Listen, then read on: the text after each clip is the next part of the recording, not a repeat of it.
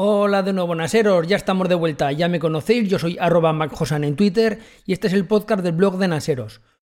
Hoy vamos a hablar de VPNs, de descarga segura de torrents, de privacidad y seguridad en una conexión de Internet, de conexiones seguras, de cómo ocultar nuestra IP pública y cómo acceder a Internet como si estuviéramos en otro país, en qué casos es útil o cuando no una VPN, cuándo utilizarla, cuándo no, cuándo debemos instalarla en un servidor, en un cliente VPN, no es lo mismo un caso que otro. Este podcast viene a raíz de que he recibido bastantes consultas a raíz de las cartas que llegaron para gente que hacía descargas torrent, que sabéis que hace cosa de un mes, una cosa así, les llegaron unas cartas de unos abogados exigiendo un dinero pues por haber hecho estas descargas ilegales. Se creó bastante revuelo y he recibido muchas preguntas de cómo hacer que esta descarga sea anónima, que sea segura y luego también porque últimamente muchos de vosotros estéis concienciados con vuestra seguridad, con vuestra privacidad. Últimamente no paran de salir noticias pues de las operadoras telefónicas o bien por de las grandes empresas que continuamente están saltándose nuestra privacidad y cada vez hay más fallos de seguridad, por lo cual la gente poquito a poco se está concienciando, cada vez la gente empieza a tomar cartas en el asunto y también recibo pues bastantes preguntas sobre este tema de gente que cada vez pues bueno, quiere tener un sistema más anónimo y más seguro. No porque hagan nada malo, no porque hagan nada ilegal, sino porque cada vez consideran que su privacidad y su seguridad es más importante. Y luego por otro lado está también la guerra del streaming. Ya sabéis que van a salir dos nuevas plataformas de streaming. Va a salir la de Apple TV Plus, que esa va a salir nada en cuestión de unos días. Y luego la de Disney, que esa sí que va a salir en Estados Unidos también pronto, va a salir este año, pero hasta el año que viene no la tendremos en España. Y también hay gente que a través de las VPNs pues me está preguntando por el tema de poder ver Disney Plus cuando salga. Ya en su día mucha gente veía Netflix cuando no estaba en España, lo veía a través de este tipo de conexiones Netflix en Estados Unidos.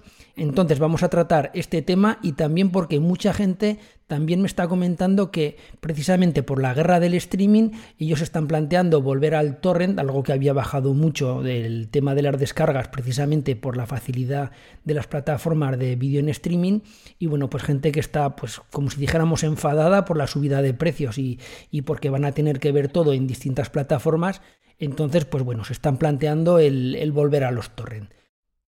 Así que si tanto eres una persona que estás interesada en tu seguridad y tu privacidad, o quieres volver al sistema de torrent y quieres hacerlo de una manera un poquito más discreta, un poquito más anónima, pues bueno, para eso está este podcast y vamos a hablar de todos esos temas. Así que empezamos.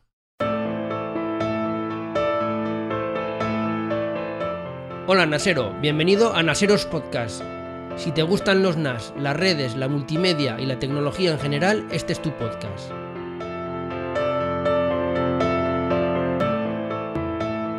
Primer lugar, muchas gracias a todos los que habéis comentado y habéis valorado tanto en iTunes como en iVoox el podcast de Naseros, porque tenéis que saber que yo leo todos los comentarios, me hace bastante ilusión, cada vez que leo uno de ellos, pues me hace bastante ilusión.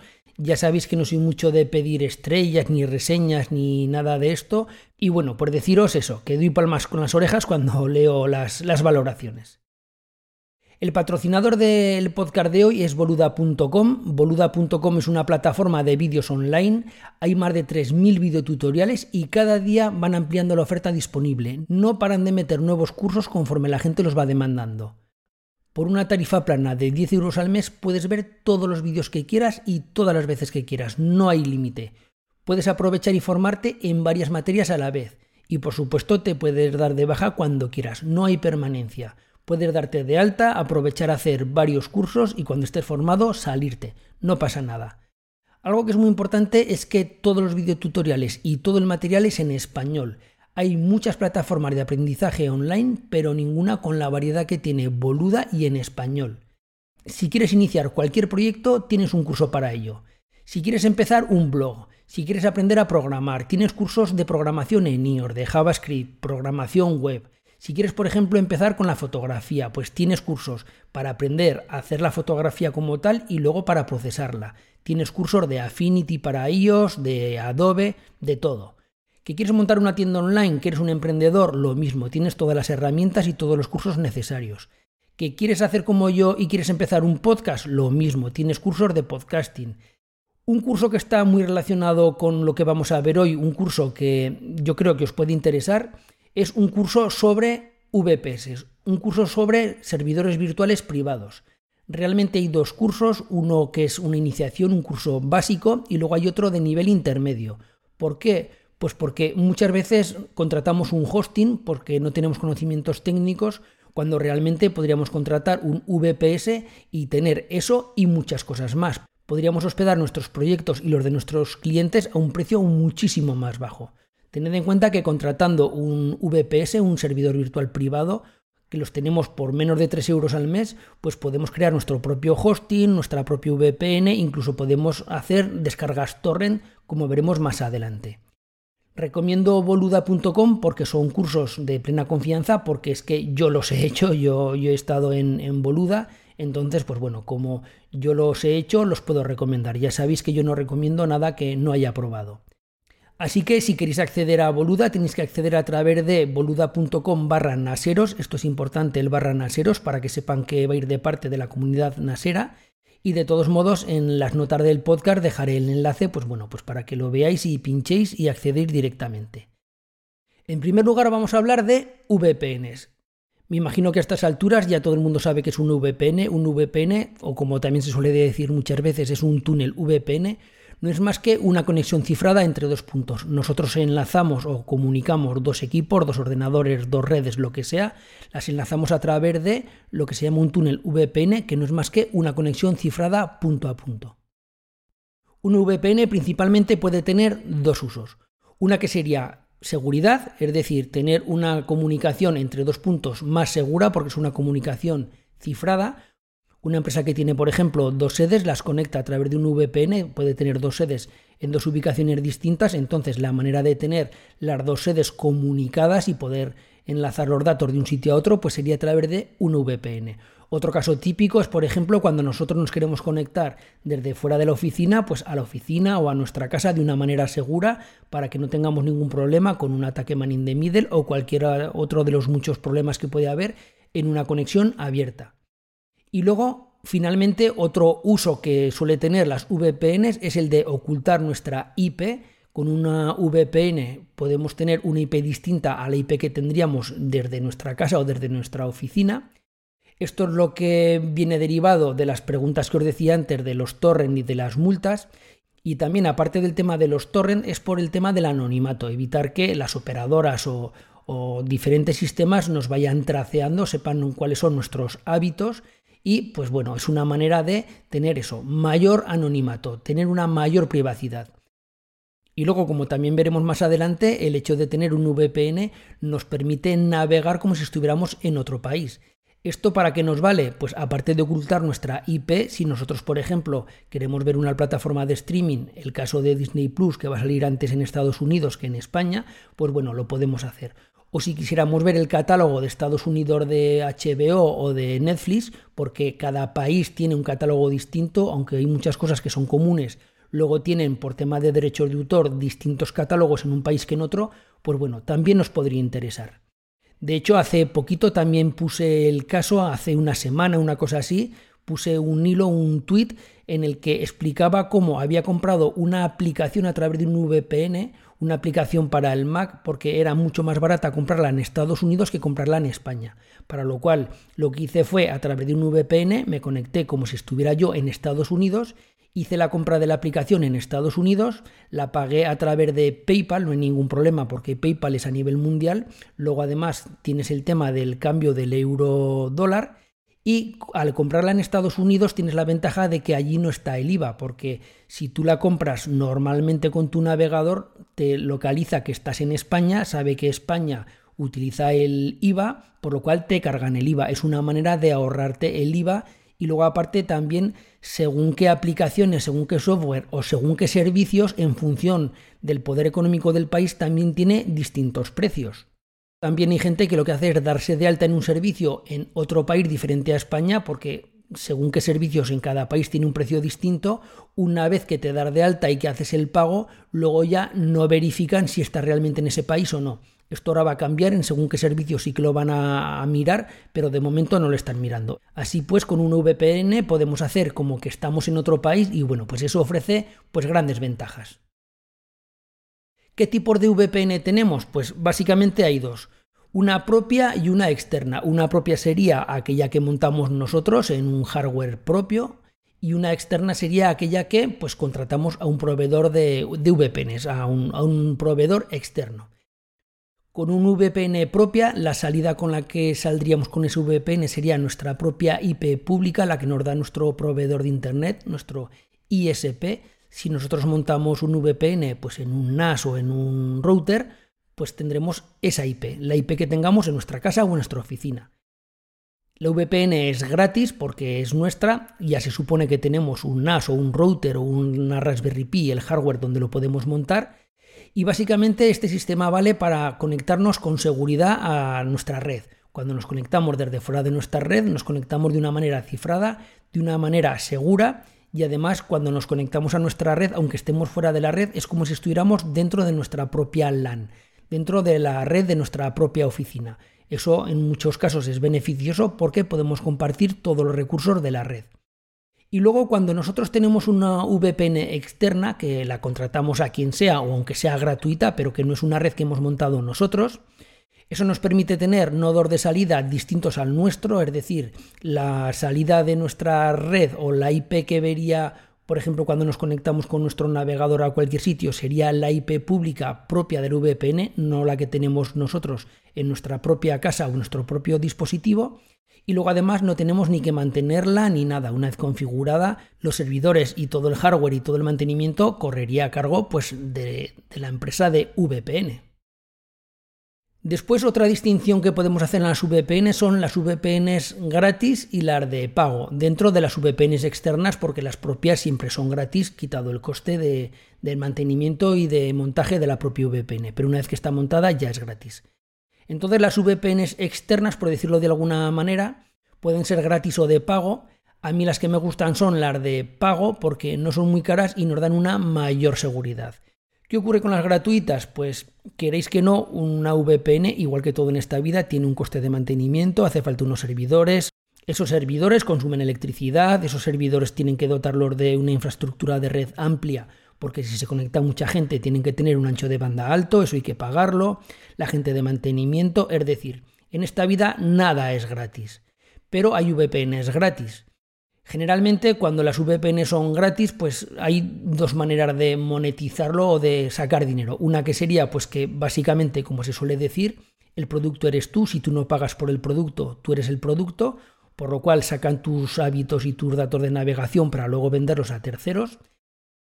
Y luego otra opción que tienen algunas es que te dan una parte gratuita con unos gigas o con unos megas gratuitos, pues para que la pruebes y luego ya si te gusta, si la utilizas, pues bueno, ya puedes contratar más megas, generalmente suelen ser datos ilimitados o una cantidad muy grande de gigas, y eso sí que ya es de pago. La parte gratuita sería como el cebo, pues para que luego les contrates el servicio. Hay algunas VPNs como por ejemplo Warp Plus, que ahora está muy de moda, que Warp Plus es la VPN de Cloudflare. Ya hice un vídeo y un podcast cuando salió, hace unos meses que salió, no estaba la parte del VPN, estaba solo la parte del DNS cifrado, pero ahora hace unos días ha salido, o hace unas semanas, ha salido Warp Plus, que es la VPN de Cloudflare. No es un VPN al uso, no es un VPN con las características que acabo de comentar, porque es un VPN que realmente lo que hace es la parte que va cifrada en una conexión la mantiene, no tiene que volver a cifrar y lo que no está cifrado sí que lo cifra y bueno, no podríamos considerarlo como un VPN como tal, si en la parte de que va cifrada la conexión, pero no toda la conexión. Y aparte no tiene nodos de salida, bueno, es un VPN un poquito especial. Tiene los gigas limitados en la parte gratuita y luego ya pues si quieres tener los gigas ilimitados, pues bueno, pagas una cuota al mes y ya está. Y bueno, el que quiera que mire los vídeos, también Decar en su podcast ha hablado de War Plus y bueno, ahí lo tenéis.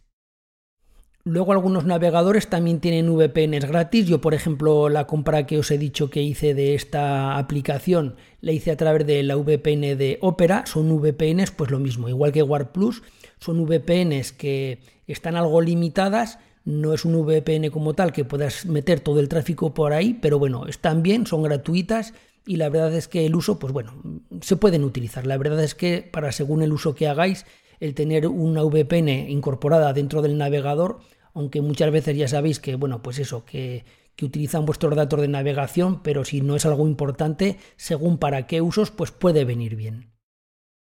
Luego, en cuanto a los protocolos de VPN, pues tenemos varios protocolos. Básicamente para mí hay dos, hay, hay bastantes más. Estaría OpenVPN, que es el que suelo utilizar yo, OpenVPN tiene la ventaja de que, aparte de la contraseña, todas VPNs les hace falta una contraseña, que es la contraseña para hacer el cifrado, le hace falta un pequeño archivito. Es un archivo muy pequeño que hace falta meter en el cliente cuando lo configuras.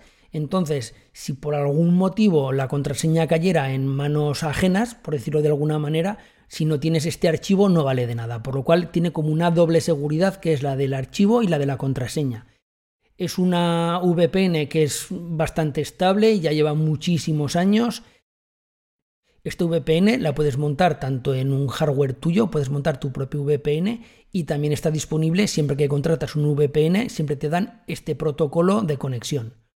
Luego también estaría L2TP o L2TP barra IPsec, esta se suele utilizar mucho, pues como he comentado antes, para, enlazar sedes. Es un, una VPN o un protocolo que también lleva mucho tiempo y que es muy estable y es un protocolo que también se usa mucho. Y luego también estaría PPTP.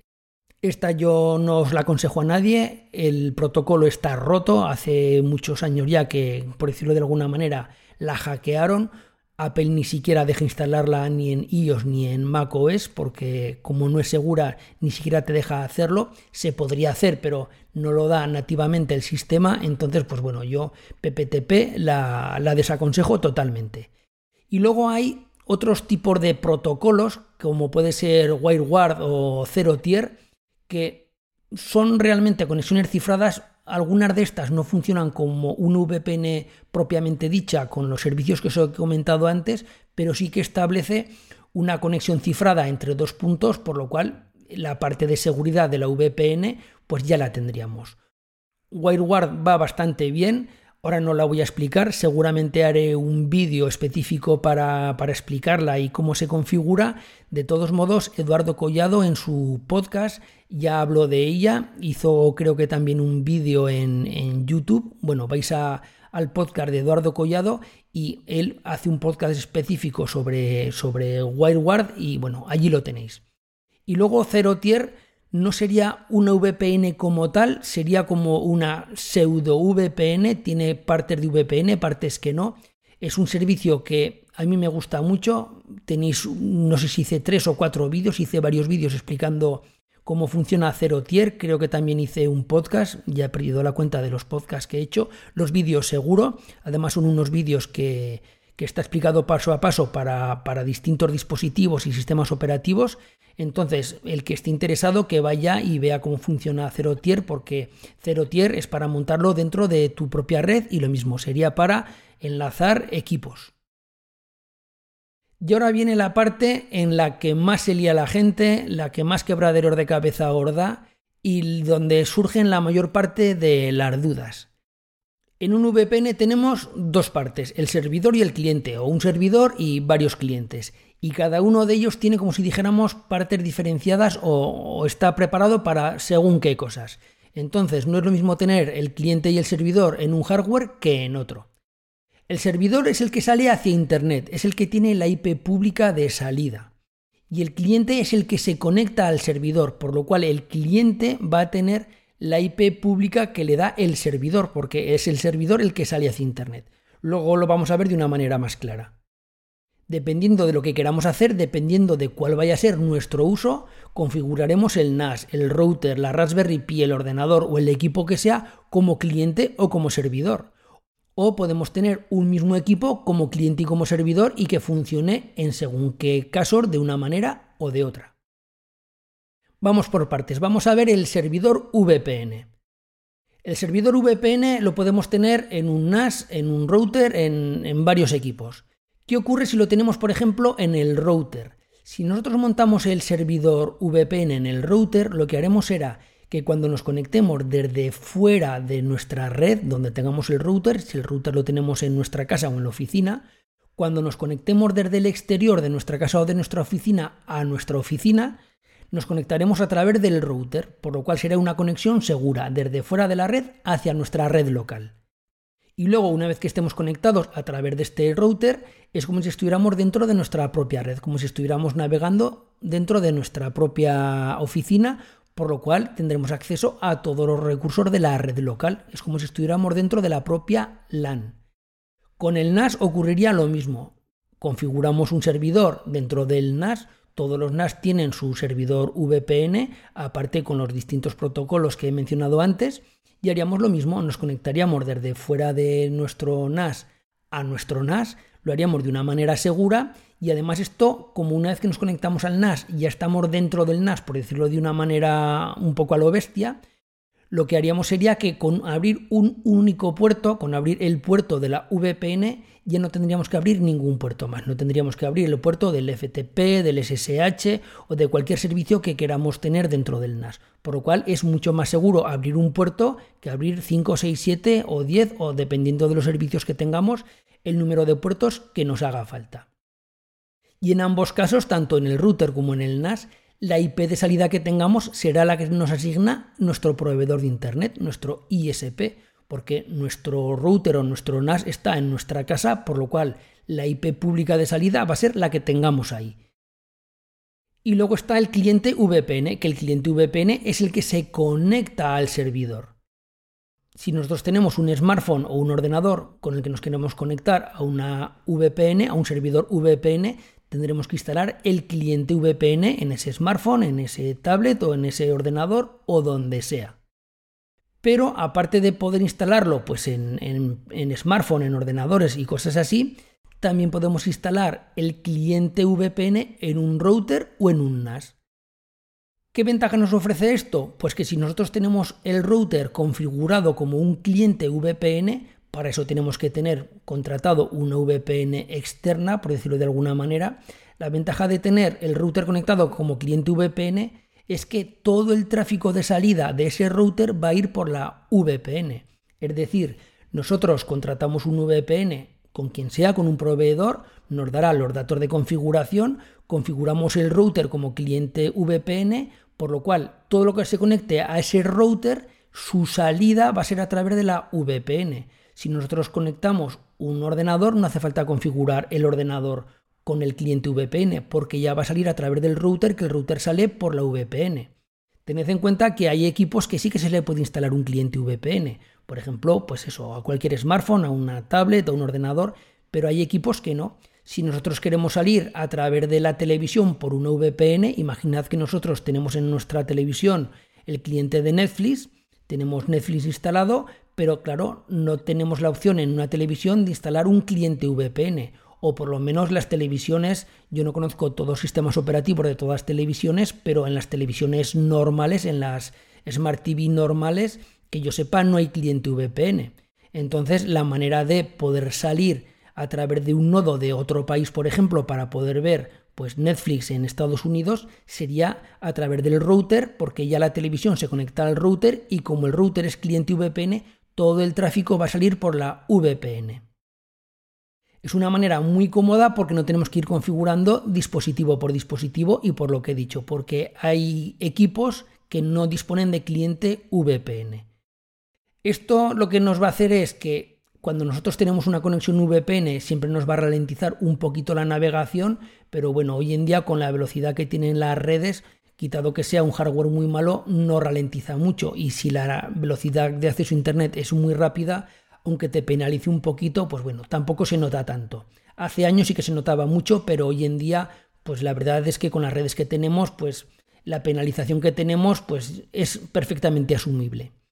En lo que sí que recomiendo cuando nosotros tenemos el cliente VPN en un router es no utilizarlo cuando jugamos, cuando nosotros utilizamos con juegos online esta ralentización y luego tened en cuenta que también aumenta mucho el ping porque realmente la conexión tiene que ir por el nodo de salida. Imaginad que nosotros, por ejemplo, hemos configurado nuestro router con salida por Estados Unidos, por poner un caso, aparte del tiempo que pierde en hacer el cifrado, la latencia aumenta mucho porque tiene que ir hasta Estados Unidos.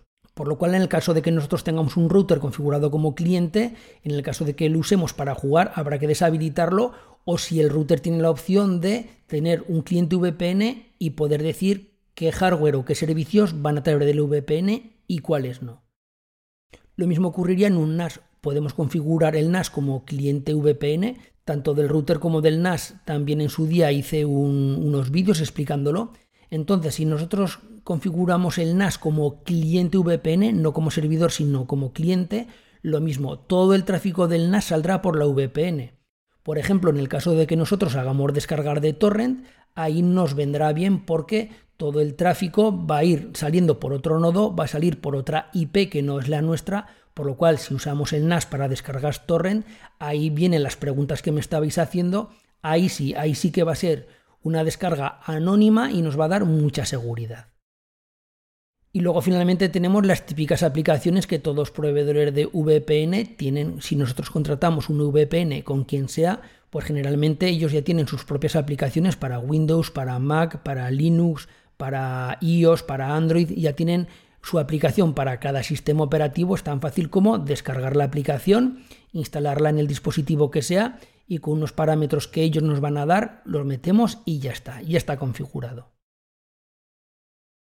Y como ya he dicho, hay equipos como puede ser un router o un NAS, que por supuesto un router tiene que ser un router de gama media o media alta, los routers de operadora no, no valen, no tienen VPNs, pero tanto en un router como en un NAS podemos tener las dos cosas. Podemos hacer que funcionen tanto como servidor como cliente. Y en función de lo que queramos hacer, nos conectaremos al NAS, en el caso de que sea el NAS, por lo cual el NAS hará de servidor VPN o nos conectaremos a través del NAS como saliente de VPN, como cliente VPN. Una vez que nosotros hemos configurado una VPN en el equipo que sea, ¿cómo podemos saber si realmente estamos saliendo por otro nodo, si realmente está funcionando la VPN? Pues es muy sencillo, es tan sencillo como ir a cualquier página web. En Google os van a salir miles de las que te dice cuál es tu IP y ya está, tu IP pública. Y luego, si nosotros vamos, lo mismo, buscamos en Google cualquier página web, que también hay muchísimas, que te dan la geo-IP, es decir, te dan una localización bastante aproximada, no es muy exacta, pero bueno, te dicen en qué ciudad es o en qué país está esa IP, por lo cual así nosotros podemos ver si realmente estamos saliendo por un nodo de Estados Unidos, de Francia o del país que hayamos elegido como nodo de salida o si seguimos navegando con nuestra IP pública. Si nosotros desactivamos la VPN, miramos cuál es nuestra IP y nos dará una IP. Y en el momento que conectemos la VPN, veremos que nos tiene que cambiar la IP pública, nos va a dar otra IP diferente. Si estás pensando en un VPN externa, en comprarla, por decirlo de alguna manera, fíjate muy bien en la aplicación que tienen. Muchas de ellas las aplicaciones están bien, pero otras la aplicación no tiene un rendimiento adecuado. Te aconsejo, siempre digo lo mismo, que siempre cuando contratas un VPN te dan precios mejores y contratas por más tiempo. Yo aconsejo que siempre se contrate el menor tiempo posible que dan, o incluso hay algunas que te dan un tiempo de prueba, de tal manera que así la podamos probar bien, valga la redundancia, y si ya nos convence y vemos que va bien, ya podemos contratarla por más tiempo. No sea que hagamos una contratación muy larga en el tiempo y luego no nos guste y nos vaya mal. Otra cosa por la que me habéis preguntado mucho es por la red Tor. Tor tiene una manera de funcionar distinta, es una navegación muy muy muy lenta. Yo no lo recomiendo, por supuesto, para torrent no vale Tor. Tor es una navegación tan lenta que no podemos manejar torrent o no se debería, no es que no podamos, es que va a ser algo insufrible, por lo cual yo la red Tor no la recomiendo, es una cosa que en España o en países del primer mundo, por decirlo de alguna manera, no le veo ningún sentido. Tor tiene más sentido en China o países que tienen problemas de... Eso ya no son problemas de privacidad, es otro tipo de problemas. Es, es la privacidad llevada al, al grado máximo. Entonces, quitado sitios como China con su gran cortafuegos o sitios así, yo no le veo gran utilidad a manejar la red Tor. Y por supuesto, para un uso normal, para una, navegación normal, no la recomiendo. Si queréis probarlo, es muy fácil hoy en día probar Tor. Hay navegadores que ya tienen como si dijéramos un plugin o una parte que igual que activas un VPN puedes activar la navegación por Tor y vais a ver que es muy lento. Luego además tened en cuenta que Tor, por la manera que tiene de funcionar a través de los nodos que tiene, muchísimos de los nodos pertenecen a cuerpos y fuerzas de seguridad del Estado de diferentes países porque siempre está la cosa de que Tor es para a través de ahí comprar armas, contratar sicarios, cosas así, y la verdad es que todos los nodos están totalmente copados, o muchos de los nodos copados por fuerzas y cuerpos de seguridad del Estado, por lo cual si quieren a muchos los pillan.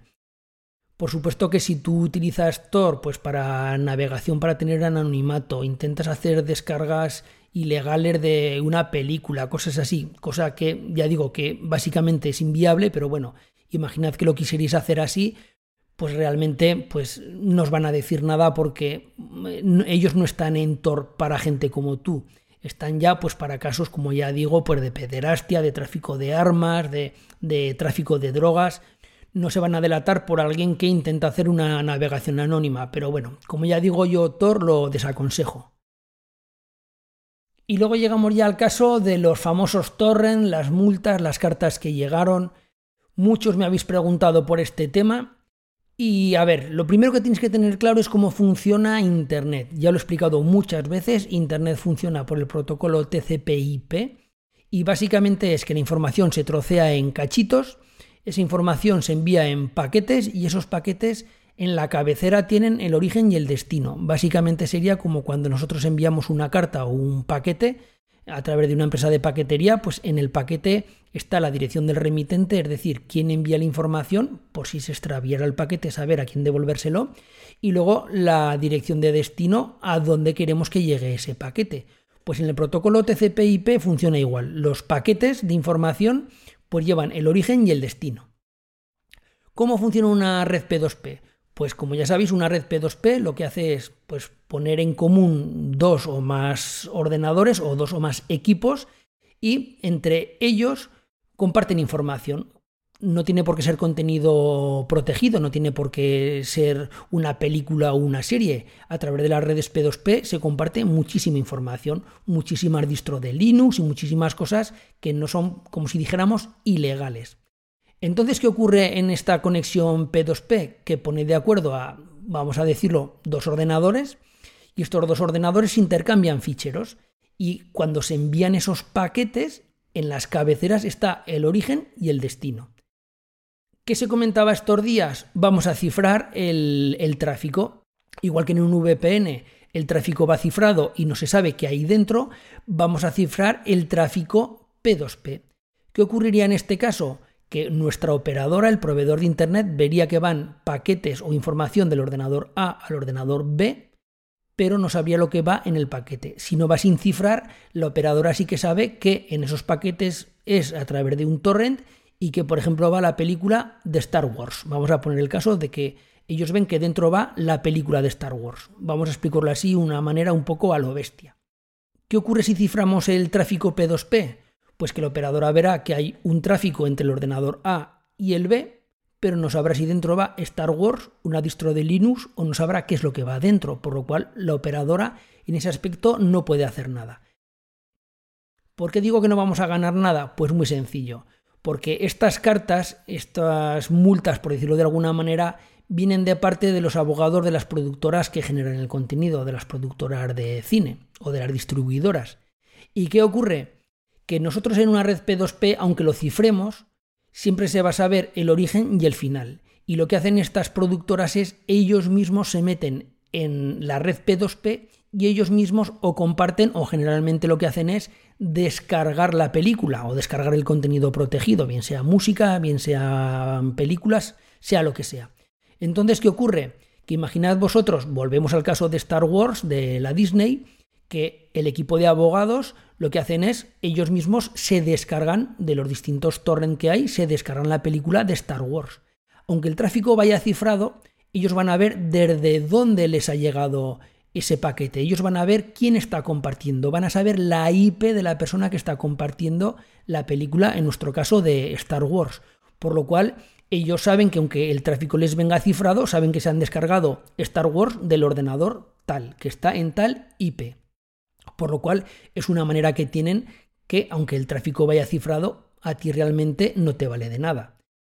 Realmente la IP pública va cambiando con el tiempo. Ya sabéis que la IP pública va cambiando, por lo cual, aunque ellos tengan la IP pública, les hace falta saber a quién pertenece. Y hace falta que ellos sepan que tal día a tal hora quién tenía esa IP pública, por lo cual esos datos se los tiene que dar la operadora telefónica, se los tiene que dar el, el proveedor de Internet.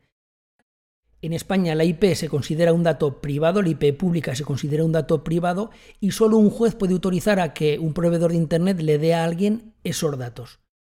Realmente, pues más de una vez sabemos que las operadoras le han dado esos datos a estos abogados o a estas compañías, pero realmente tendría que ser a través de un juez que vea que hay indicios de delito.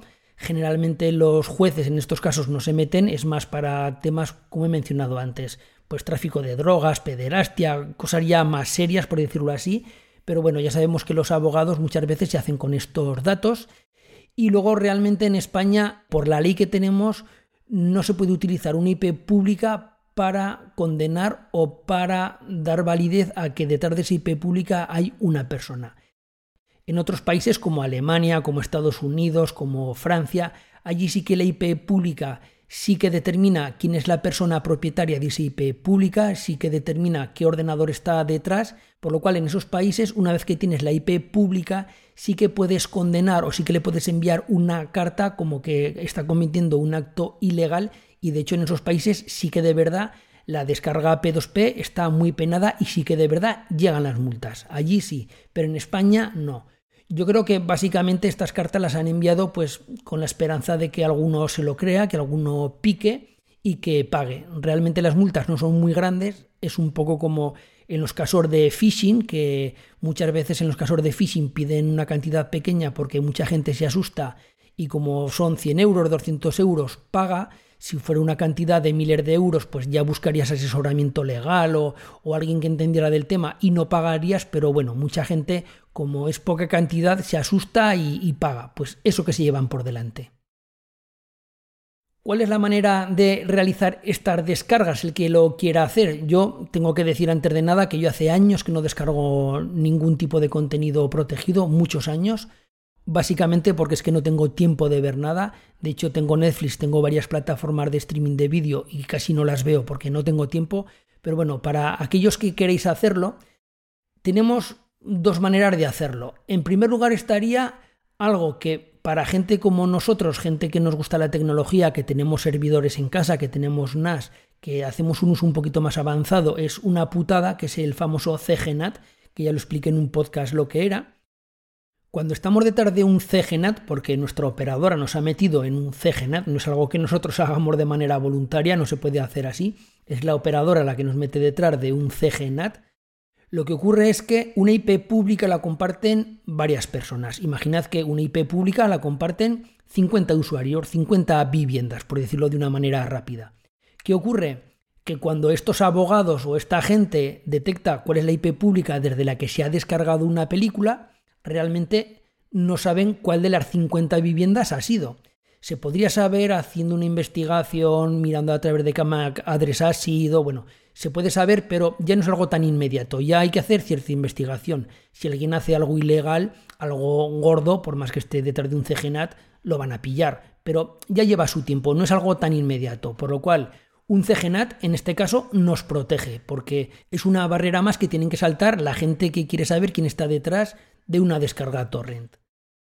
Y luego la solución más factible, la solución más viable, pues es, como he explicado a lo largo de todo el podcast, a través de una VPN. Si nosotros contratamos un VPN, pues lo que está ocurriendo es que nosotros cuando estamos navegando, estamos navegando con un IP que, por decirlo de alguna manera, no es la nuestra, es la IP de la VPN. Por lo cual, si nosotros tenemos una navegación a través de un VPN que ya no digo nada si encima es a través de un nodo que está en otro país, por más que sepan cuál es la IP de esa descarga torrent, van a ver que es una IP que corresponde a un VPN, que le tendrían que pedir los datos al VPN, que no se los va a dar, ya os digo yo que no se los va a dar, y no os digo nada si encima es en otro país, que tienen que pedirle a la VPN en ese otro país, quién era el cliente que estaba accediendo a esa hora, no van a complicarse tanto la vida para una dichosa película que te has descargado. Eso está más que claro. Y luego aparte de que tenemos un nodo de salida en otro sitio, el tráfico también va cifrado. Por lo cual, ¿cuál es la manera? Pues directamente contratar una VPN. Esta VPN la metemos en nuestro ordenador, en nuestro NAS, como si fuera un cliente, y ya lo tenemos. Y la descarga torrent la hacemos a través de este sistema. Una cosa que quiero decir acerca de las descargas de contenido protegido de torrent, ya lo ha mencionado Decar en alguno de sus podcasts, es el hecho de que ya no es la cosa de me ahorro un dinero, no quiero pagar una plataforma de streaming, lo que quiero es que sea todo gratis y me descargo el contenido. El problema que tienen las plataformas de contenido en streaming, sea de música, sea de vídeo, da igual de lo que sea, es que muchas veces el contenido que nosotros queremos ver no está disponible en ninguna plataforma. Ahora mismo, si tú quisieras ver Star Wars, una película de Star Wars, volvemos al caso de Star Wars, me parece, no lo sé, pero me parece que no está en ninguna plataforma. No está en Netflix, no está en HBO, no está en ninguna plataforma. Por lo cual, si tú quisieras ver un contenido que no esté en ninguna plataforma, ya no es cuestión de dinero, es que no puedes verlo. Lo mismo ocurriría si quieres ver pues alguna película antigua, alguna película que por algún motivo tú quieres conservar o quieres ver, pues nadie te garantiza que el día de mañana cuando la quieras ver esté ahí. Incluso hay películas que dices, vale, pues oye, gástate el dinero y comprarlas en DVD. Es que hay películas que tampoco están en DVD, hay películas que tampoco se pueden comprar. Entonces, hay cierto contenido que la única manera de tener ese contenido es descargándolo. Es así de triste, pero es así. Lo mismo ocurre con el contenido que actualmente está en una plataforma. Tú ahora mismo hay una serie, una película que te gusta mucho, que está en, la plataforma de vídeo que, que tú tienes, pero eso no te garantiza que dentro de un año esté ahí. Ya sabéis que van rotando el contenido, van poniendo y quitando el contenido, precisamente para que no sea siempre el mismo. Entonces, el día de mañana una serie que te ha gustado o una película la quieres volver a ver y ya no está. Hay gente que lo que hace es, se hace como una biblioteca audiovisual, tanto en audio como en vídeo, precisamente para el día de mañana, si hay cualquier problema, que ese contenido siempre lo tenga disponible. Por lo cual, hay gente que es verdad que descarga contenido protegido por el hecho de ahorrarse ese dinero, que yo siempre digo lo mismo, es más el esfuerzo que tienes que hacer y la pérdida de tiempo que lo que valen las plataformas, pero bueno, es algo que quiero dejar ahí. Y luego también me está llegando bastante feedback de gente que tiene el problema de que ellos ahora mismo están en una plataforma de streaming, pero ¿qué ocurre? Que están subiendo el precio. No es que sea un precio prohibitivo, por ejemplo HBO me parece que lo van a subir un euro o euro y medio al mes, es decir, que no es que sea una tragedia, lo mismo ocurre con Netflix, ya lo han subido varias veces. El problema es que con las nuevas plataformas que van a salir, con la de Disney y con la de Apple TV Plus, el problema que hay es que, claro, va a estar todo el contenido muy diseminado. Cuantas más plataformas haya, cuando tú quieras ver algo que te interesa, pues tienes el problema de que a lo mejor lo que te gusta está en la plataforma que tú no tienes contratada.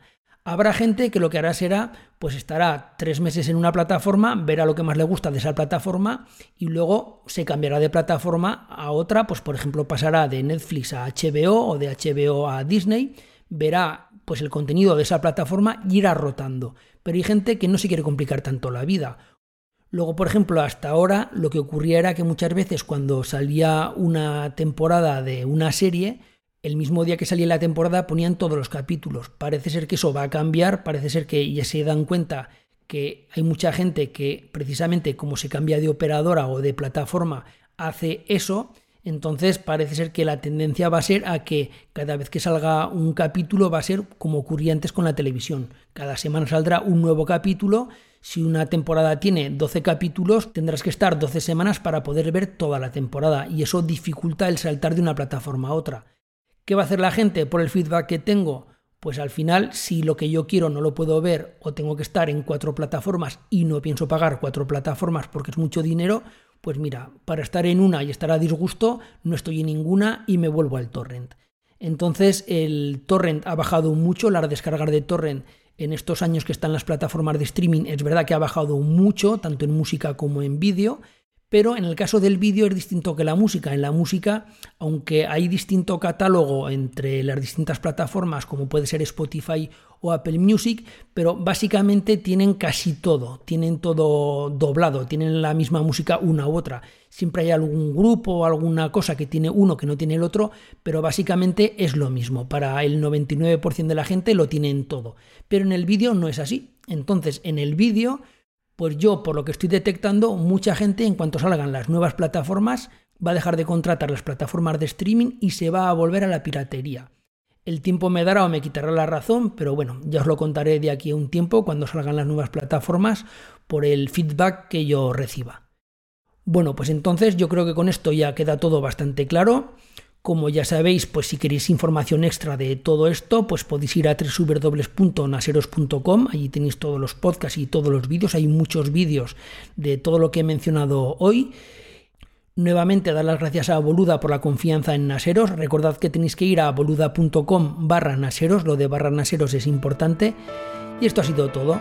Nos oímos en la próxima. Un saludo, adiós, bye bye.